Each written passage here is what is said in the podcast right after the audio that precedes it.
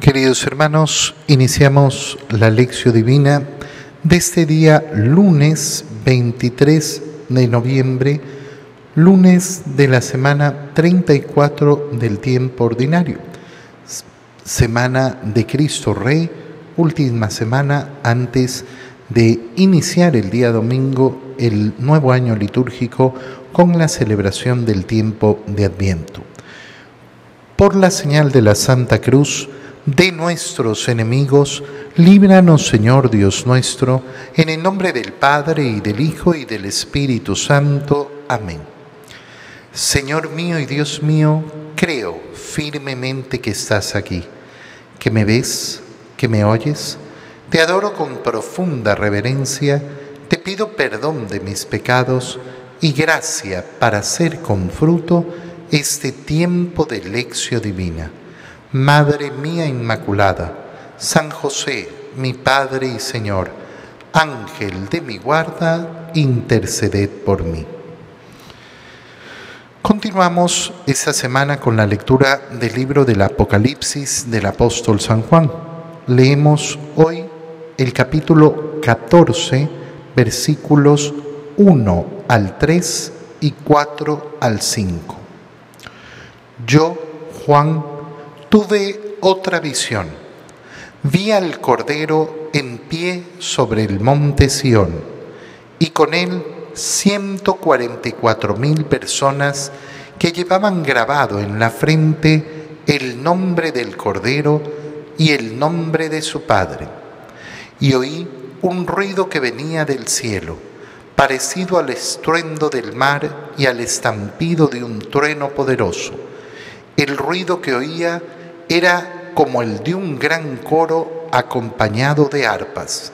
Cantaban un cántico nuevo ante el trono, ante los cuatro seres vivientes y los ancianos. Y nadie podía cantar el cántico fuera de los 144 mil que habían sido rescatados de la tierra. Estos son los que acompañan al Cordero a donde quiera que va. Estos son los que han sido rescatados de entre los hombres, las primicias para Dios y para el Cordero. En la boca de ellos no hubo mentira y son irreprochables ante Dios. Palabra de Dios. Nos enfrentamos hoy día a un texto que lamentablemente para muchos se ha prestado a una profunda, profundísima confusión de pensar que el número de los redimidos, el número de los salvados, está limitado a 144 mil personas. Pero cuando uno lee el libro del Apocalipsis, se da cuenta inmediatamente que esto es una interpretación no solo eh, no solo equivocada, sino además absurda. Los 144 mil que son mencionados en este momento, en el capítulo 14, después van a convertirse en una multitud que nadie podía contar. Sin embargo, vemos que efectivamente hay 144 mil que tienen un aspecto distinto y diferente. ¿Por qué? Porque van a revestirse de características especiales, pero no significa que se esté hablando de los únicos que se van a salvar. Vamos entendiendo esto en profundidad. Vi al Cordero en pie sobre el monte Sión y con él venían estos 144 mil que llevaban grabado en la frente el nombre del Cordero y el nombre de su Padre. Fíjate qué importante.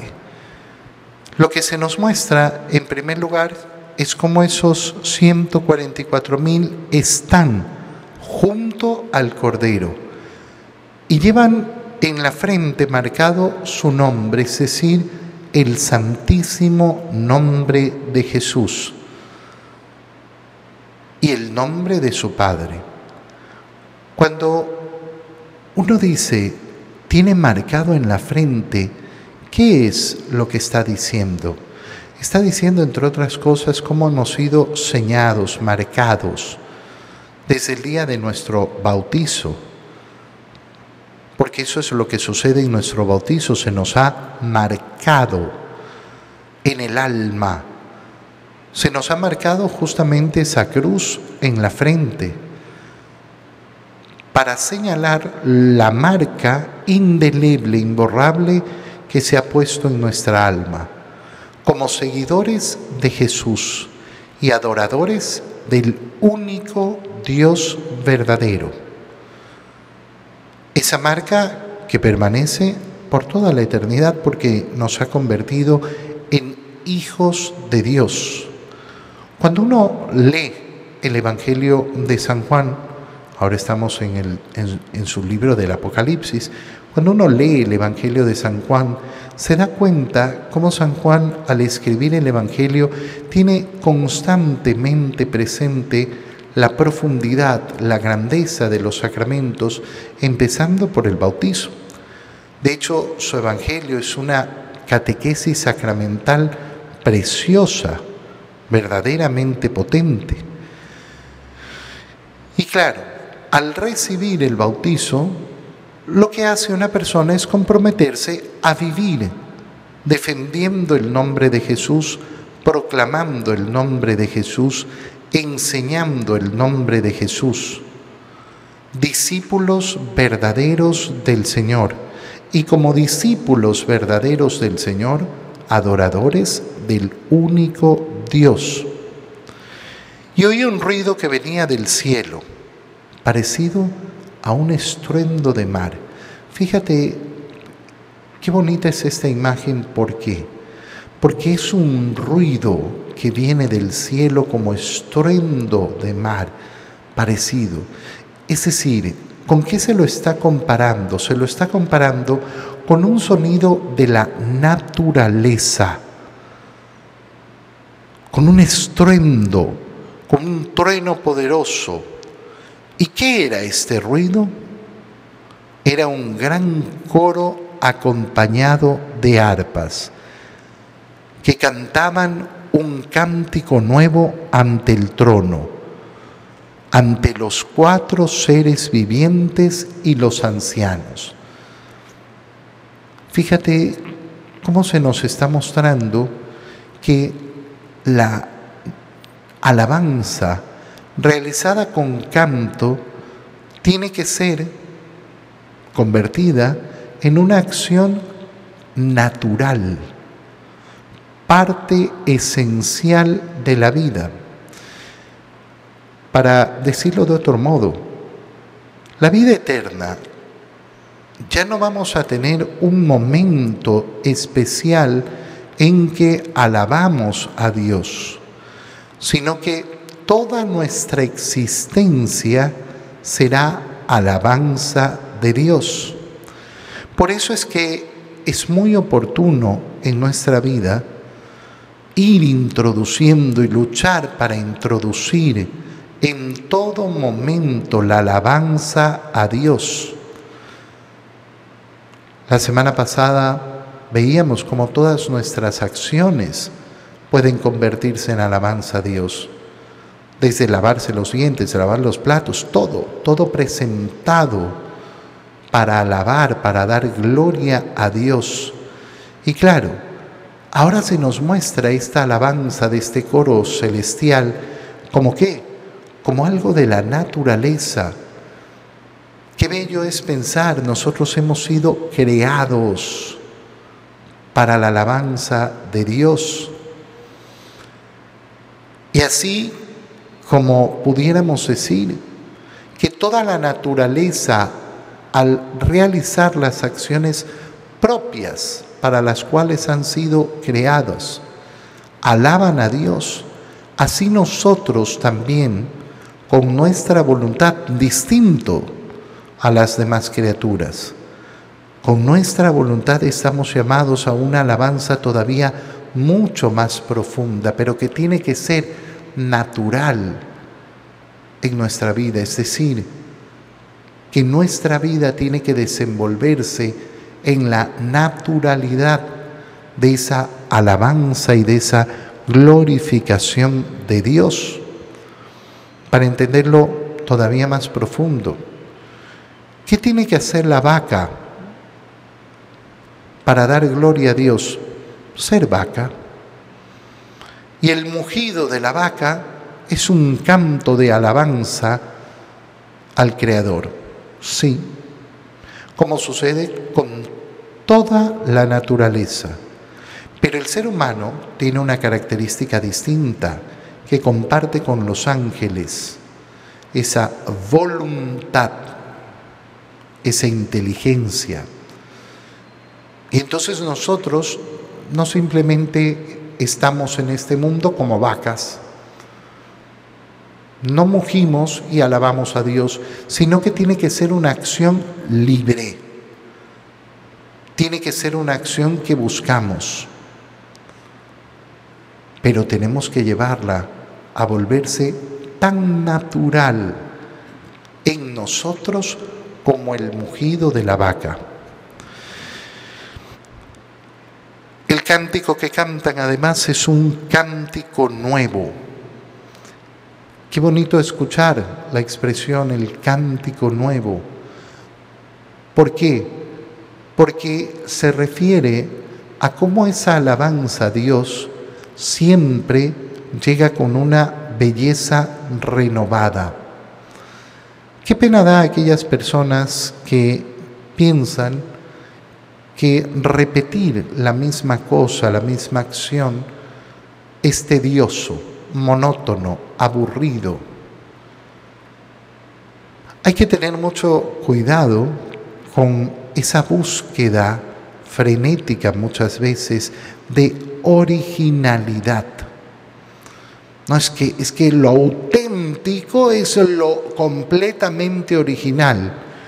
Sí, mira, en la búsqueda de originalidad normalmente vemos cómo las personas, los artistas, terminan haciendo cada ridiculez en verdad. Hay que tener mucho, mucho cuidado con estos postulados que se nos quieren vender como si fueran una verdad tan profunda. No es que hay que ser original. No es que está repitiendo, es esas personas que, ay, eso de rezar el rosario y está repite, repite, repite, ¿qué tiene eso de bueno? Bueno, resulta que, no sé si te has dado cuenta, pero una canción popular repite el mismo coro varias veces y la gente no se cansa de cantarlo. No es la repetición algo feo, algo monótono necesariamente. No es así.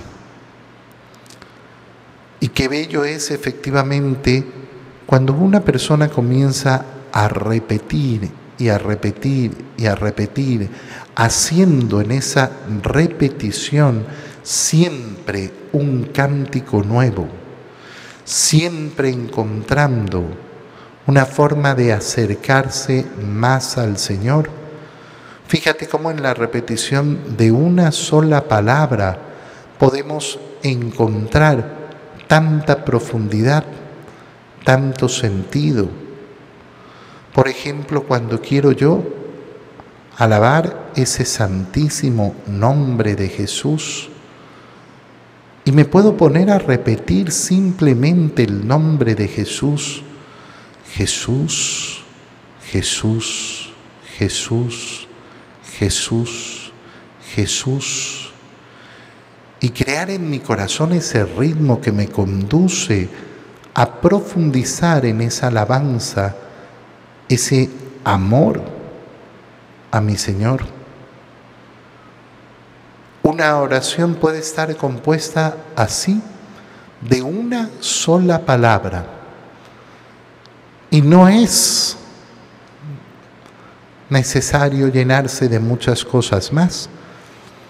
Nadie podía cantar este cántico fuera de esos 144 mil Y ahora comenzamos a entender ese tema de los 144 mil que han sido rescatados. Estos son los que acompañan al Cordero a donde quiera que va. Esta es la característica que los diferencia del resto, de esas multitudes incontables que también ha visto San Juan siendo salvadas. Estos son los que han sido rescatados de entre los hombres, las primicias para Dios y para el Cordero. Fíjate qué palabra más importante. Los únicos que se salvan son 144 mil. Las primicias.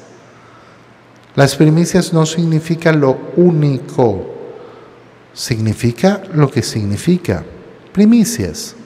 Los primeros los primeros, en la boca de ellos no hubo mentira y son irreprochables ante Dios. ¿Cuál es la característica entonces de estos 144 mil? Que no han conocido la mentira, que su acción a lo largo de toda la vida fue efectivamente encaminada siempre hacia Dios. Entonces en los 144 mil lo que estamos viendo es un nivel de santidad excelso. Y esto nos hace pensar en algo muy importante. El cielo, el cielo es el gozo para todos, el gozo eterno. Ese gozo que no termina y que siempre será más profundo es la razón de nuestra existencia. Es el deseo más profundo que tiene que mover mi corazón. ¿Yo qué quiero? Quiero llegar al cielo. Pero a veces nos olvidamos que para eso, para poder alcanzar la vida eterna, para poder alcanzar esa salvación plena y total que nos ha ganado el Cordero, lo que tenemos que hacer es llevar adelante una vida de santidad y esa vida de santidad se maneja con un solo principio, crecimiento. Siempre más. Siempre más. Hay que crecer en santidad. Bueno, resulta que lo que se nos está mostrando con estos 144 mil es que en el cielo también hay una gradación de santidad. Aquellos que a lo largo de su vida no pecaron, aquellos que a lo largo de su vida vivieron en todas sus acciones de manera irreprochable ante Dios, gozan de una condición especial. El cielo, para decirlo de otro modo, no es el paraíso comunista, no es el igual para todos. A veces pensamos que esto es una injusticia, no, pues el cielo tiene que ser todo igual, todo para todos igualito. No. Resulta que aquel que ha conquistado más santidad en este mundo también tendrá un gozo mayor. Lo cual no significa que al otro le vaya a venir celos y envidias, porque no habrá lugar para eso. Y eso tiene que ser un aliciente en nuestro corazón. Yo no solo quiero llegar al cielo, quiero llegar a las alturas más altas del cielo.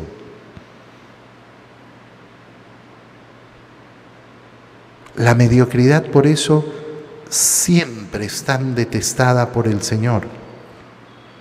No solo quiero llegar al cielo, quiero llegar a lo más alto que pueda del cielo. Y por eso el mundo podrá considerar que soy un exagerado, un fanático y lo que quiera. Pero yo quiero amar más. No quiero tener un corazón conformista. Bueno, si no, si yo no maté a nadie, estoy bien. No, no, no, no. El conformista no. El que entrega y se entrega profundamente en ese amor al Señor, eso sí. En la lectura del Evangelio, hoy día leemos un Evangelio sumamente cortito. Leemos, eh, continuando obviamente con la lectura del Evangelio de San Lucas, el capítulo 21, versículos 1 al 4. En aquel tiempo, levantando los ojos, Jesús dio a unos ricos que echaban sus donativos en las alcancías del templo. Vio también a una viuda pobre echaba allí dos moneditas y dijo, yo les aseguro que esa pobre viuda ha dado más que todos, porque estos dan a Dios de lo que les sobra. Pero ella, en su pobreza, ha dado todo lo que tenía para vivir. Palabra del Señor. Fíjate cómo el Evangelio, en primer lugar, nos permite seguir avanzando con esta idea que veníamos diciendo esa necesidad de tener en nuestro corazón no solo el deseo de la salvación, sino el deseo de la perfección, el deseo de siempre perfeccionarnos más. No estamos en el Evangelio frente a dos actitudes, una buena y una mala. No, el Evangelio nos está presentando la misma actitud buena.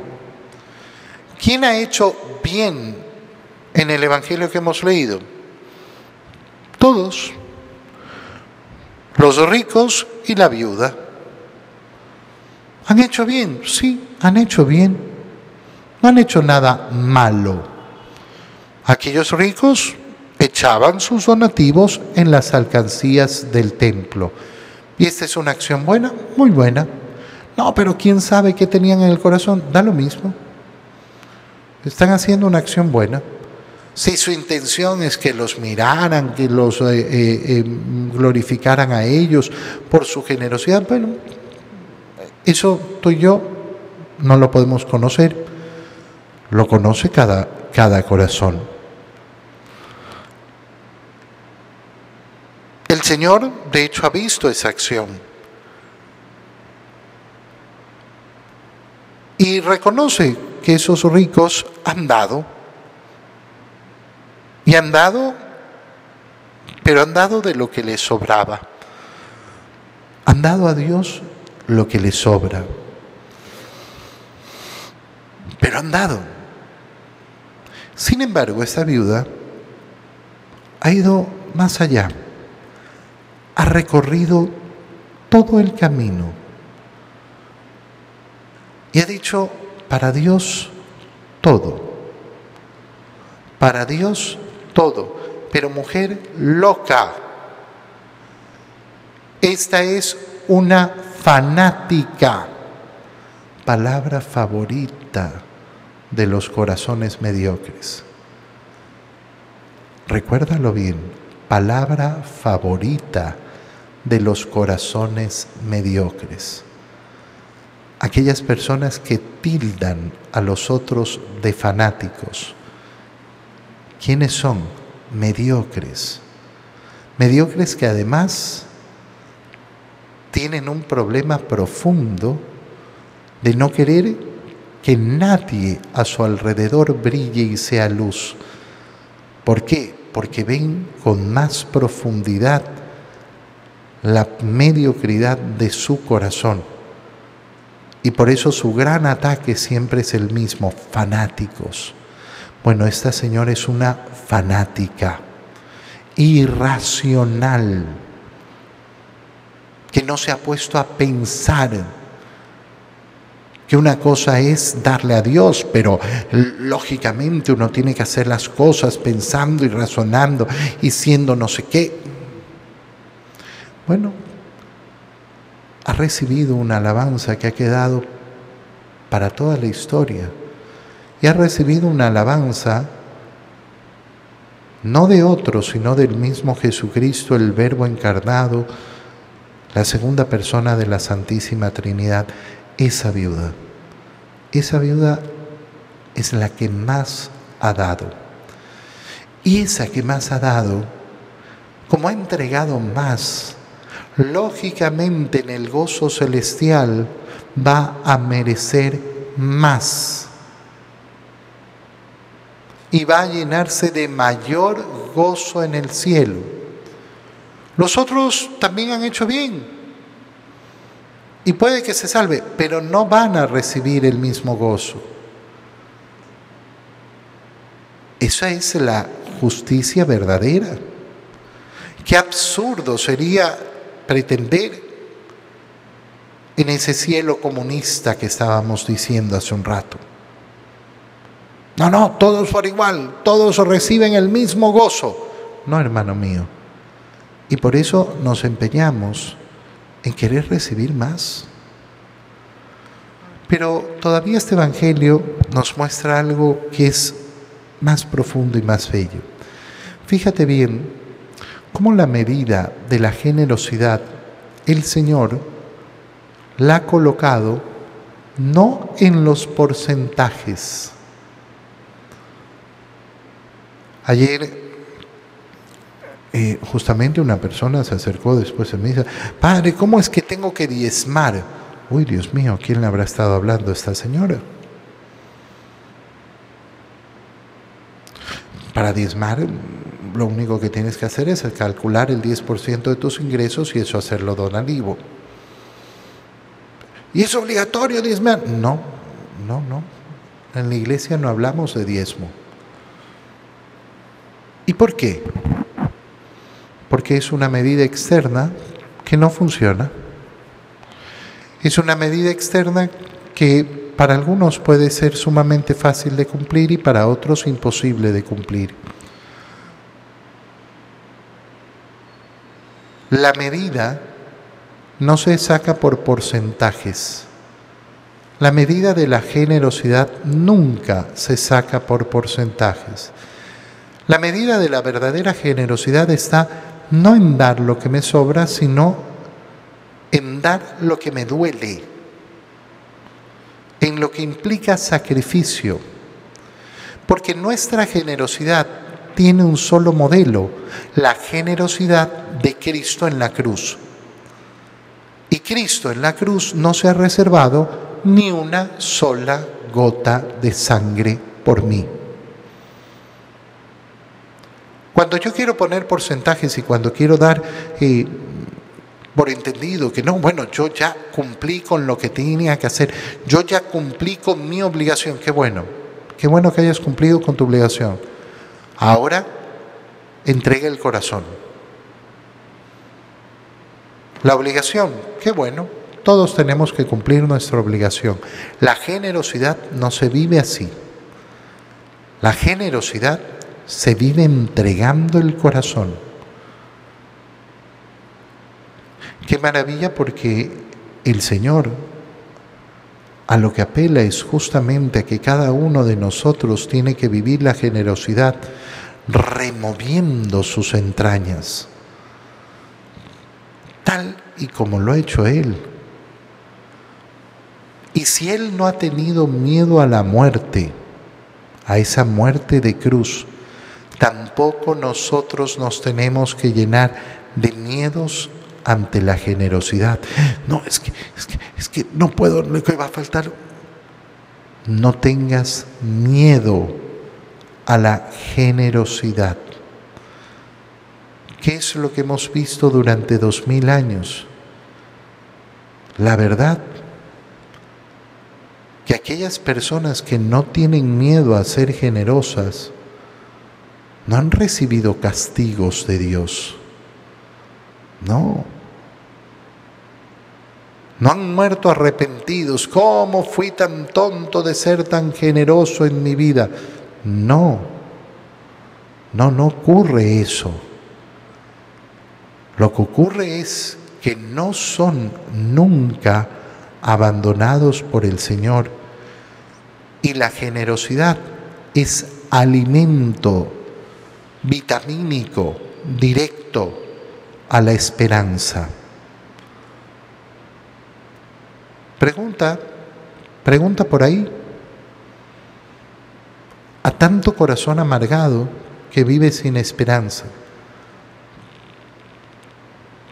Pregúntale cómo ha vivido la generosidad en su vida y vas a ver que esa generosidad siempre ha tenido topes, siempre ha sido calculada con porcentajes.